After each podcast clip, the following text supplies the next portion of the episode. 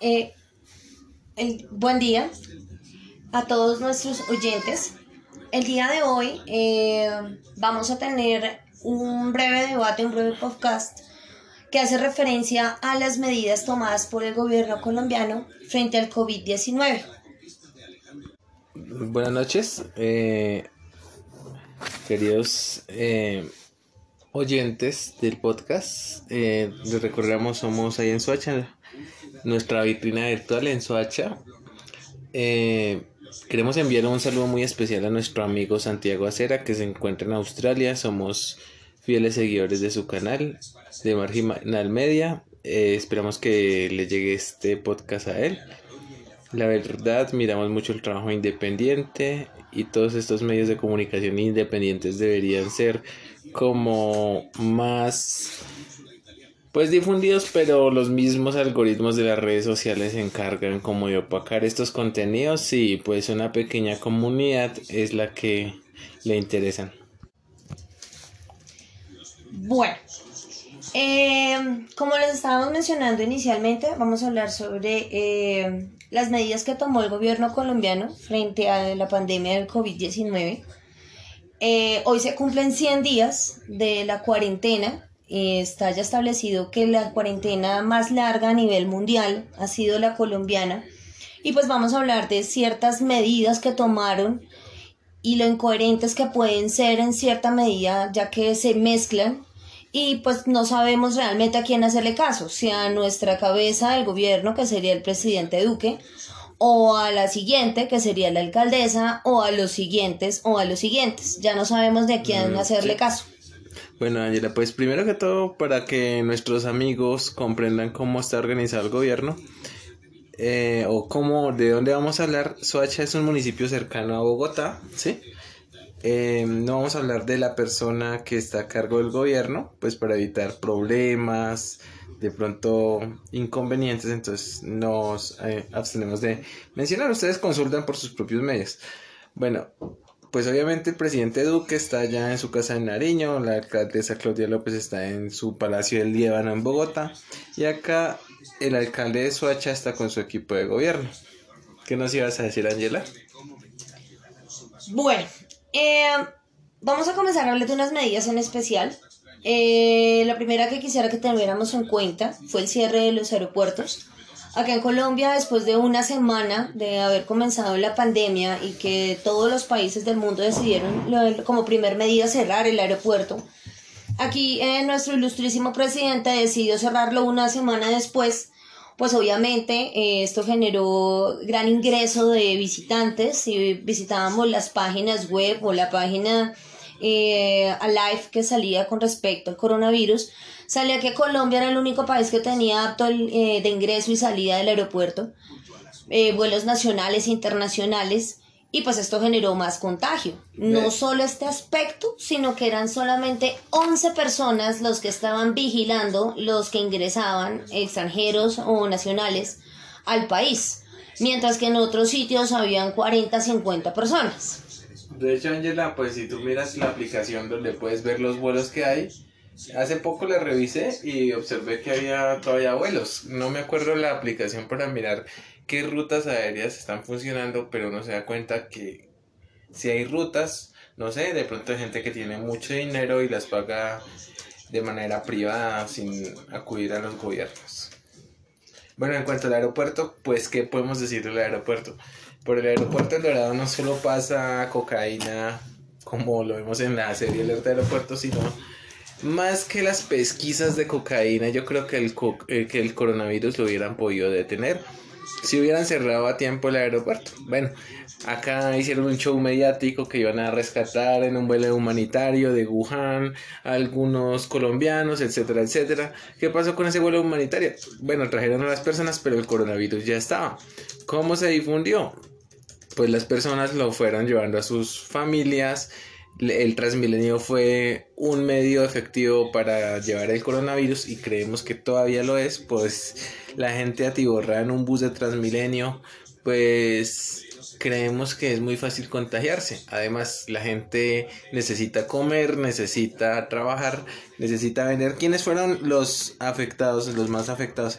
Creemos que los más pobres fueron los más afectados porque son las personas que les toca ir a trabajar, les toca recorrer de Ciudad Bolívar al norte para ir a trabajar. Entonces creemos que hay una desigualdad en cuanto a la atención, la prevención y finalmente las personas pobres son las que más llevan como el bulto, como el arrume en esta situación. Bueno, para finalizar esta, eh, esta parte de la medida que tomaron en cuanto al aeropuerto, nos eh, generó bastantes dudas el hecho que, eh, según un partido político acá en Colombia, Cambio Radical, ellos dijeron que la culpa era de la alcaldesa de Bogotá no haber cerrado el aeropuerto a tiempo y que el presidente pues lo que había hecho era seguir las órdenes o los, las indicaciones que había dado la alcaldesa. Esto lo informó eh, la Blue Radio también en una entrevista en vivo. Eh, pero resulta que en este momento no sabemos a quién hacerle caso, porque si la máxima cabeza es el presidente, entonces la alcaldesa qué hace y las medidas que ella toma, si se deben cumplir o no. Esto generó bastante polémica incluso en los noticieros con ciertas medidas donde los comerciantes no sabían si salir o no salir, si empezar el, el empuje económico o no, ya que uno le decía al otro, usted no manda, pero yo sí. Bueno, la siguiente medida tomada fue el pico y cédula eh, y también pico y género. Esto se refiere a que según el último número, el último dígito de la cédula, se puede salir a cierto horario, también dependiendo del género. Entonces, en el caso, por ejemplo, del lunes, el lunes salen las cédulas terminadas en 0 y 1, pero las mujeres salen a una hora y los hombres salen a otra hora, y así sucesivamente todos los días. El ideal y el objetivo de esto era que de lunes a viernes la gente salía así y los fines de semana, mediodía salían unos, mediodía salían los otros. Hombres, mujeres, igual, por género. Em, a esto también le tenemos que ver es el hecho que tenemos que abastecer nuestros hogares obviamente con lo necesario porque no tampoco se pueden compras al por mayor. Y eh, pasamos de gastar 300 mil pesos en un mercado para un mes. Hablamos de una, una familia promedio de 3 4 personas de estrato medio a eh, gastar la misma suma de 300 mil pesos en un mercado perfectamente de 8 o 15 días porque todo subió de precio, todo quedó costoso. Pues hablando más o menos de precios, 300 mil pesos no es que sea mucho dinero, son como, como 80 euros más o menos. Y pues realmente vemos que la gente se aprovecha mucho de los precios, o sea, la gente es súper viva o no sé si es súper astuta, no sé cómo decirle cuando se aprovechan de la situación. No solo la gente que vende alimentos, la gente que vende cosas de aseo, droguerías, tiene súper explotados los precios. La gente por necesidad de la calle se sale a exponer, sale a vender sus cosas y no respetan el toque de queda. ¿Qué observamos o qué observo yo en el toque de queda? Bueno, yo salgo los días jueves y uno ve un montón de gente uno pues ve el motorizado y pues obviamente el motorizado no tiene por qué pedir la cédula porque es un ejercicio como de conciencia pero mucha gente sale a vender cosas, tintos, cigarrillos, etcétera, pues están en todo su derecho porque pues la gente no se puede dejar morir de hambre. Dos, em, la gente es muy inhumana, creería yo, porque tratan como con asco a unas personas y a otras no las tratan, bueno, este tipo de, de como de, de, cuestión social se refiere como a la, la, pobreza, que la pobreza se ve más reflejada en estos tiempos de pandemia que antes, ¿sí? Bueno, las personas que tenemos la posibilidad económica de comprar el mercado, de pagar nuestros servicios e impuestos, no nos vemos tan afectados por la pandemia, pero la gente que no tiene empleo, pues obviamente va a violar la cuarentena. En cuanto al toque de queda, el toque de queda, pues para nosotros solo sirve para quebrar más el comercio.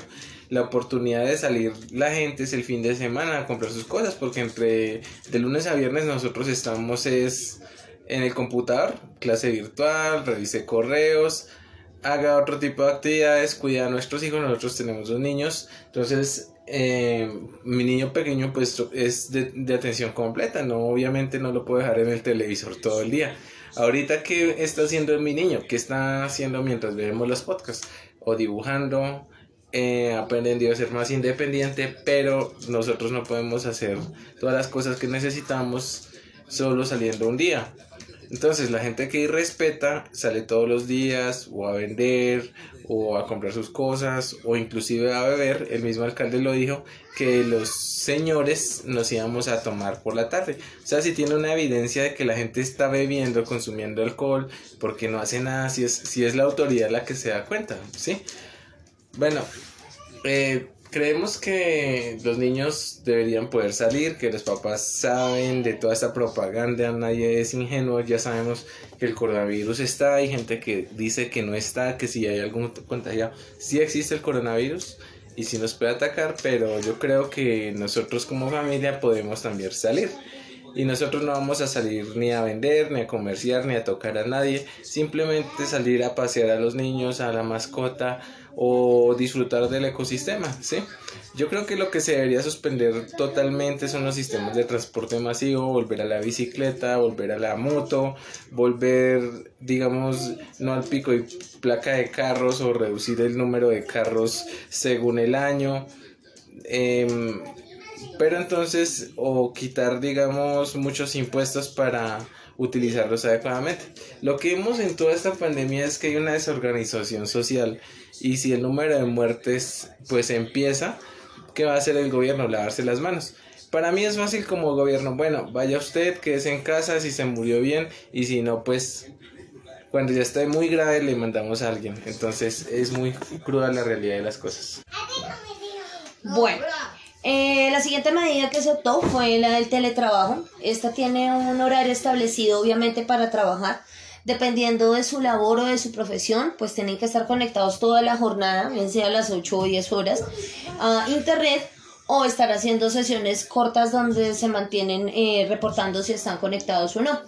Obviamente todos estos costos generados pues de más con respecto al uso del internet y la luz eh, recaen en el bolsillo o en la economía de cada uno de los trabajadores. Bueno, eh, en cuanto a eso, creo que la empresa no tiene en cuenta muchas cosas, como cuáles, como que la persona al estar en la casa va a gastar más servicios como los costos de energía van a aumentar, los precios de internet, del gas, etcétera, porque vamos a estar más tiempo acá. No tienen en cuenta eso, pero sí para agredir al trabajador porque se bloqueó. Mire, nosotros, nosotros no somos tan, o sea, tan bobos, digo yo, qué pena la expresión. Pero mire, un operador de internet en promedio maneja de 10 a 20 megas, ¿cierto? Lo cual sirve para conectar cuatro dispositivos eficientemente, entre comillas, pero se conectan más los celulares, el Smart TV, y es inevitable estar conectando y desconectando, ¿no? Nosotros creemos que debe haber una dignidad en el servicio de Internet, como países como, como Corea del Sur tienen la Internet más rápida, o países como Japón, inclusive China, que están mejorando sus tecnologías. Creemos también que en vez de poner tanta clase a ver a la profesora disfrazada de explicando el tema, eh, llenar los WhatsApp y pues en cierto modo pues invadir la privacidad del docente con fotos y fotos y fotos de actividades, creemos que es tiempo para motivar e incentivar a la lectura, ¿cierto? Creemos que debemos aprender como aprendían nuestros abuelos o nosotros mismos, leyendo el libro de texto, eh, dibujando, eh, haciendo hábitos, de caligrafía y redacción. Hay unos programas súper buenos que muestran en señal institucional. Este es un canal de televisión público, pues muestran algunos buenos contenidos para enseñarle a los, a los niños. Me parece muy buena la iniciativa pero me parece muy malo que el gobierno no cuente con aulas virtuales. Si cuenta con espacios de una hora mostrando al presidente hablar lo mismo y no cuenta con un espacio para una aula virtual como, como Moodle o Blackboard a nivel Colombia o mismo Microsoft. Microsoft Teams o Microsoft tiene muy buenas iniciativas, pero lástima que vaya con el ánimo de lucro siempre. Google tiene excelentes aplicaciones, lo que no hay es internet. Me pregunto yo, pues, ¿por qué no hay internet gratis? Siendo que esas compañías son tan multimillonarias, tienen servidores a por doquier, tienen tecnología web a tope, sí, para la validación de datos, entonces, ¿por qué no abrir un aula virtual o abrir un internet global mediante algún tipo de URL? Entonces, em, creemos que en estos tiempos de pandemia, pues la gran empresa debería no ser tan monopolista, sino apoyar más bien a las personas de escasos recursos. También, pues, Ángela, hablando de muchas cosas, ¿qué hacen con todos esos celulares robados? ¿Cierto? Diariamente acá en Bogotá, Soacha, Cundinamarca, ¿cuántos celulares no roban? ¿Cuántas bicicletas matan por robar un celular? los recoge la policía como evidencia. Todos esos terminales móviles debería haber como una ley, algo así para blanquearlos, para borrarles el software, instalarles algún software pues del Estado. En caso tal de que aparezca el dueño del celular, pues se le entrega el dispositivo ya bajo pues con un nuevo software, ¿sí? Pues acá hay talentos y creo que eso de los celulares robados debería implementarse como para entregárselos a los niños de escasos recursos, todas esas evidencias que terminan de pronto guardándose o, volviéndose obsoletas, así como cuando cogen los carros en los parqueaderos, ¿sí? Eh, y se van dañando y la gente los deja, prefiere dejar dañado allá por las multas que de pronto recogerlos. Bueno, yo quería hablar en parte de un tema que eh, ya empezó a tocar Dubiel con respecto a la educación. Em, acá en Colombia se optó por la educación virtual, pues a nivel mundial se está haciendo esta medida de la educación virtual, sobre todo por proteger a los niños, a las personas más pequeñas, los más jóvenes, en cada una de las ciudades, países. Mm, acá en Colombia se empezó a ver un fenómeno bastante curioso y es que eh, la educación en Colombia se divide en dos, en privado y en público y en los colegios privados, que es donde se paga una mensualidad, eh, utilizan plataformas alternas, eh, más Zoom, más Meet y otras más, pues para que puedan darse las clases. De igual manera, dependiendo del colegio, ven al docente todo el tiempo o no lo ven. Y eh, viene la, la, viene la contra o el alter ego de esta educación que viene a ser en los colegios distritales, en donde se realizan guías o se realizan cartillas para los estudiantes porque pues ellos no tienen internet, no tienen acceso. Pero aquí viene el otro lado de la moneda. ¿Quién entrega esas cartillas? ¿Quién entrega esas guías? ¿Quién revisa todo este proceso? Bueno, este, este tema es un poquito arduo porque pues se necesita la herramienta digital e, e internet de todos modos para retransmitir la información, ¿sí? De las calificaciones que no tengan acceso a Internet. Pues esas son cosas que han planteado algunas instituciones del Ministerio de Educación, pero pues no vamos a entrar en, en ese tipo de controversia. Yo creo que todos los profesores nos ponemos la mano en el corazón, hacemos lo mejor, pero también debemos cuidar nuestra salud porque ir a recoger una cartilla, tomarle fotos, enviar la evidencia, es un poco complejo. Lo mismo para el sistema de notas. Bueno, son cosas que tal vez si se hubiera planeado antes este tipo de pandemia, eh, si se hubiera implementado más aulas virtuales, más internet gratis, más puntos, más access point, pues no estaríamos viendo esto. Bueno, finalmente vamos a mencionar una de las medidas que nos ha causado bastante polémica y es la de los toques de queda. Estos toques de queda nos generan más dudas porque eh, supuestamente fueron creados para no salir en ciertos días eh, del año, pues en este momento de la pandemia, pero decentemente los ciudadanos, y digo decentemente entre comillas, e irónico, saltan esta medida. ¿Cómo la saltan? Eh, colocando fiestas, haciendo fiestas privadas, asados. Han ocurrido casos en donde los pasan por las noticias que incluso los moteles, hoteles de paso, han encontrado parejas eh, también muchos salen sin tapabocas, eh, la gente sale y no le importa la medida en realidad, entonces ya no le tememos a salir por una enfermedad que puede ser mortal, sino le tememos es más a una multa.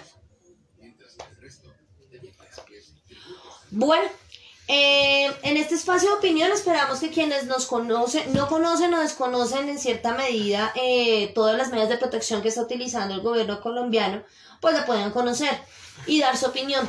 De igual manera, eh, dependiendo de donde se ubiquen, obviamente, o como nos quieran ayudar, eh, nos puedan explicar, nos expliquemos entre todos qué medidas toman en otras partes, ya que es muy bonito en el papel, pero quienes tenemos que cumplir estas medidas de control y estas medidas de prevención, pues somos los que mejor conocemos si son aptas o no. Bueno, eh, muchísimas gracias a todos Recuerden que somos tu vitrina virtual en Soacha. Esperamos que nos contacten. Nosotros tenemos nuestra página web www.ayensuacha.com.co en la parte de abajo, en la parte azul de abajo, aparecen los links de contacto, el número de WhatsApp, si no, si pueden escribir.